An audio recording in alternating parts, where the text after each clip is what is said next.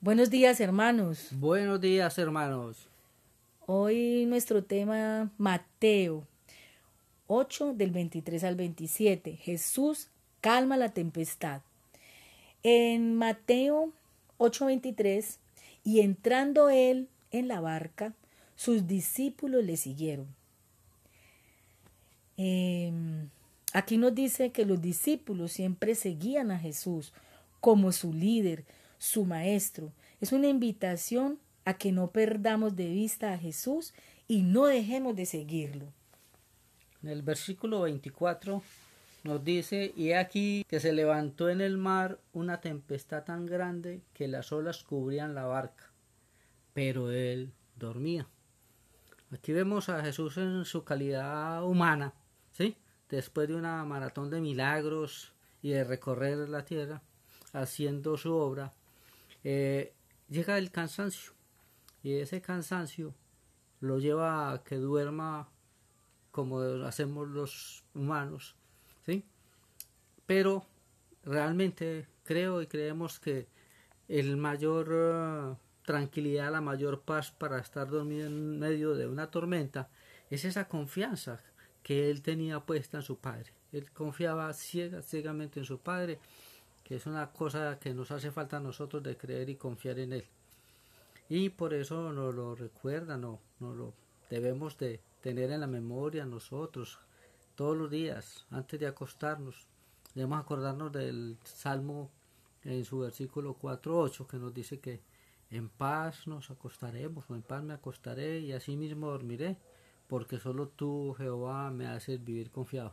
Así que esa invitación a confiar simplemente en Él en medio de las dificultades, en medio de las tormentas, en medio de las angustias, de los temores, de todo aquello que nos roba la paz. Así es cariñoso. Ahora vamos a Mateo 25, 8, 25, que dice, y vinieron sus discípulos y le despertaron diciendo, Señor, sálvanos que perecemos. Aquí, en medio de las dificultades, debemos acudir al Señor inmediatamente es nuestra primera y mejor opción.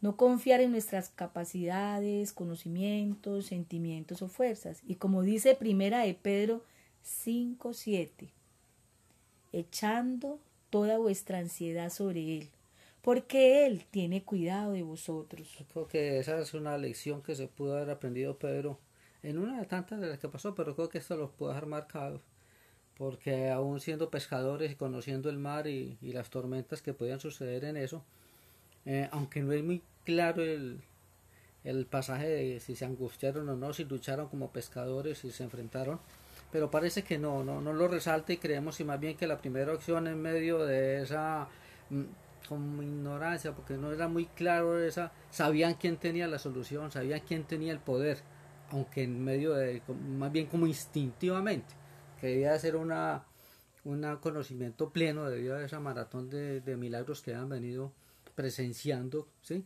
en medio de la compañía que han, que habían tenido con el maestro.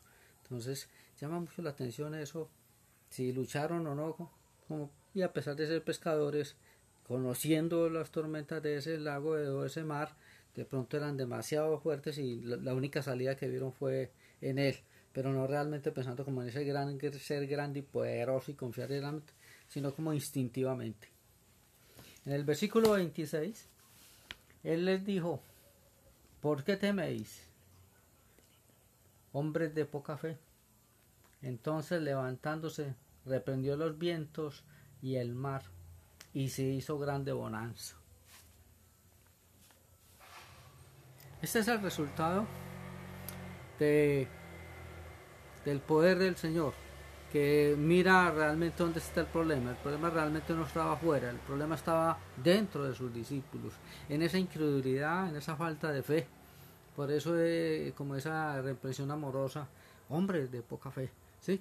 Y se dirigió primero a ellos, no a la tormenta. Él no estaba angustiado por la tormenta, más fácil lo angustiaba esa falta de fe de sus discípulos varios días acompañándolo, haciendo milagros y muchos milagros, porque no fue uno o dos, sino que fueron cantidad de milagros.